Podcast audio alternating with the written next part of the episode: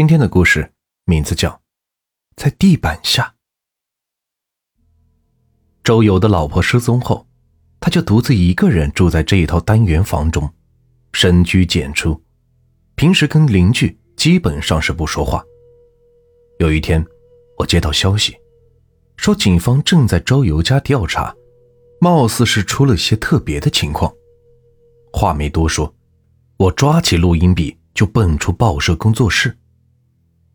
在周游家门口是围了一大圈人，分开人群，我见周游家大门前已经拉起了黑黄相间的警戒线。向屋里望去，几个分局的警察正站在一边嘀嘀咕咕，看着都挺面熟。里边的卧室里传来了咚咚的声音，似乎正在施工。钻过警戒线，我装模作样的跟警察们点点头。飞快的亮了一下记者证，一个警察抬头看了我一眼，没有理我，竟被我蒙混进来了。我想也没有想，直奔了卧室。卧室的双人床被挪到了角落，下面的地板被全部起开，一个工人站在中央，用鹤嘴锄刨开了一个半人多高的大坑。老天，这是在干嘛呢？暖气管漏水，那也用不着挖这么大一个坑呢。忽然间，我脑子中闪过一个念头：在寻找尸体。难道这传说中的事情今天被我碰到了吗？后悔没有带 DV 过来呀，不然那可是第一手资料啊！凑合着用手机拍几张吧，不过得小心别让警察们看见。隔壁的书房中，周游脸色苍白的坐在椅子中，旁边还坐着一个警察，正在录口供。那警察我倒真是认识，刑警队的王头。老王见我进屋，似乎一愣，估计没想到记者也会出现。刚想开口，我赶紧抢过话头：“哎，王头，这刑事案件不好说。”其实是他自己报的案，你别给我瞎写啊！他的下巴朝着周游扬了扬。周先生，这是报社的胡记者，把你的情况跟他说说吧。周游抬起苍白的面孔，注视着我，缓缓才说道：“胡先生，这件事太离奇了。周游三周之前重新装修了房子。”将原来的房间刷成了黄色，又重新铺上了地板砖。据他自己说，主要是想换换心情，一个人住老房子太压抑了。可就在装修之后，他就开始整宿的做噩梦，梦见有人在床底下嘤嘤的哭泣，还用指甲挠床底板，咯吱咯吱的，仿佛马上就要爬上来。每天惊醒的时候，他都是一身的冷汗。慢慢的，他发现自己卧室里总弥漫着一种腐肉的味道。这更让人惊异。他到处寻找着味道的源头，居然发现它就是床铺的底下散发出来的。他感到非常害怕。从前经常从电影中看到有人杀人之后，为了防止别人发现尸体。就在自己的房子中挖坑藏尸，该不会是这房子交工前发生过什么命案吧？于是，周游这才拨通了幺幺零的电话。我用力的闻了闻，空气中果然有一种腐肉的味道。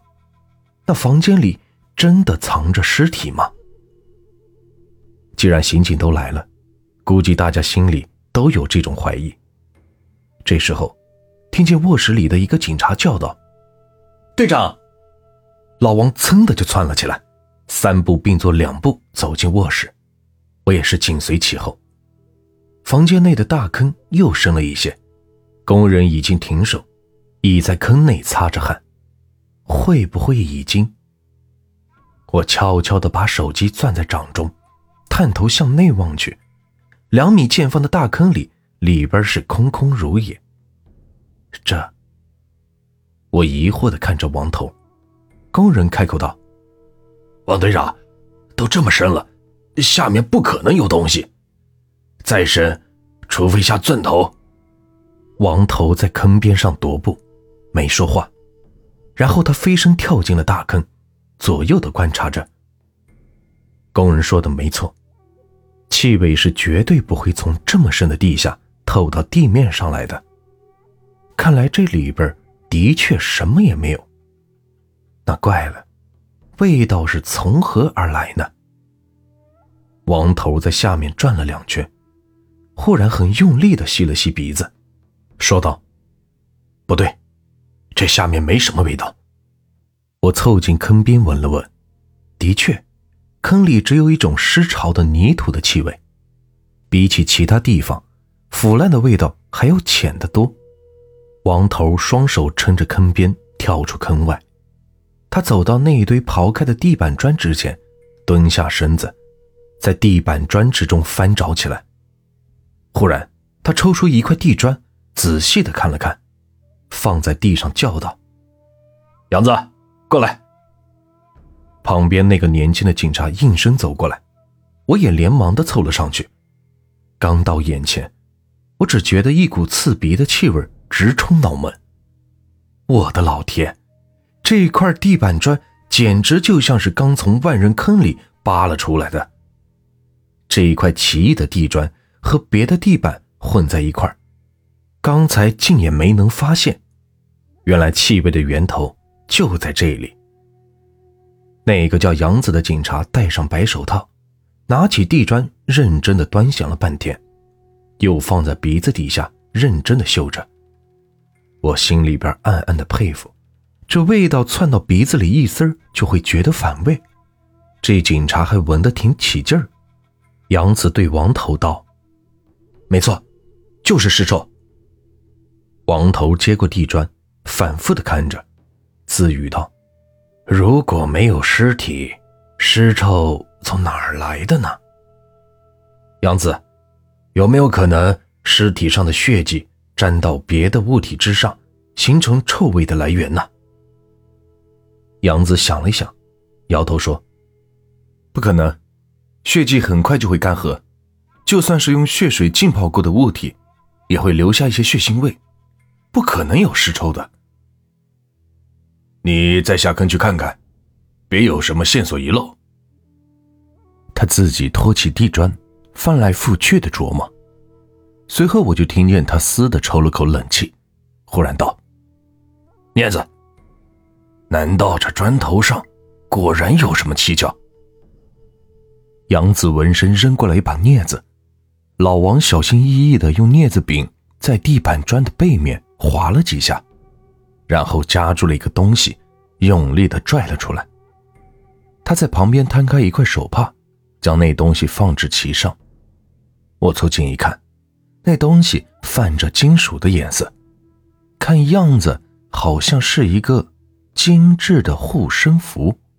一直在门口观望的周游闻讯跑了过来，跪在地上，看着那护身符，失声叫道。这，这是我老婆的东西。王头问：“你确定吗？”周友捧起手帕，泪水夺眶而出。我亲手给他买的呀，怎么会在这里呢？他是不是真的已经……王头默默的走到他身后，叹了口气，拍了拍他的肩膀。王头后来跟我分析说：“我有这种假设，周友的妻子被人谋杀之后，尸骨被渗进了石粉原料之中，然后被压制成了地板，后来又被周游在装修的时候买回了家中。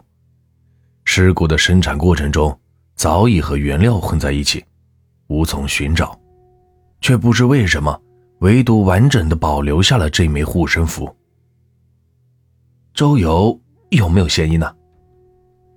不能排除，也许需要做测谎。